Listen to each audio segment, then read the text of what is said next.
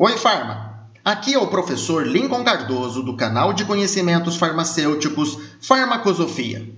Você tem acompanhado as publicações no blog Farmacosofia? Tem muito conteúdo gratuito e de qualidade por lá sobre ciências farmacêuticas e farmácia clínica. Basta acessar em farmacosofia.com.br. Começa agora mais uma transmissão de podcast. Um dos serviços farmacêuticos que atualmente é reconhecido pelo Conselho Federal de Farmácia e também muito praticado por farmacêuticas e farmacêuticos é a educação em saúde. Este serviço, também chamado de orientação em saúde, consiste, na verdade, na realização de práticas e de campanhas educacionais em saúde o seu objetivo é o de orientar e educar a sociedade sobre questões relacionadas ao cuidado em saúde. Com isto, deve, muito além de simplesmente informar, também envolver e responsabilizar as pessoas pela prática do cuidado em saúde. Por meio da prática da educação em saúde, nós farmacêuticos devemos gerar comprometimento nas pessoas em relação ao processo de cuidado da sua própria saúde.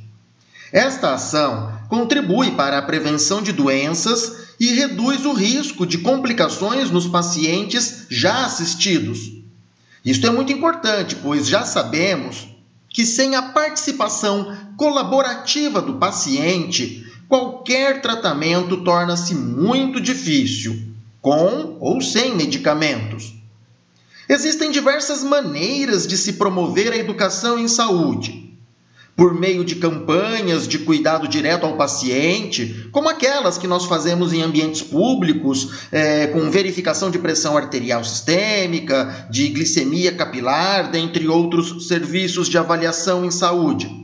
Também podemos realizar campanhas mais educativas por meio de palestras e demonstrações práticas de cuidado, como na prevenção do câncer de pele, por exemplo, por meio da demonstração de como se utilizar corretamente os filtros solares. O uso de materiais gráficos impressos também pode ser explorado Panfletos, folhetins e cartões informativos podem ser importantes ferramentas didáticas para a educação em saúde. As redes sociais e todo o universo da internet também podem ser utilizados de forma ética e eficiente na educação em saúde. Estes recursos podem ser multiplicadores de orientações e conhecimentos por meio de vídeos, infográficos e outros tipos de recursos de transmissão de informação. Estas práticas já são bastante comuns em muitas farmácias e drogarias, tanto públicas quanto privadas, em todo o Brasil.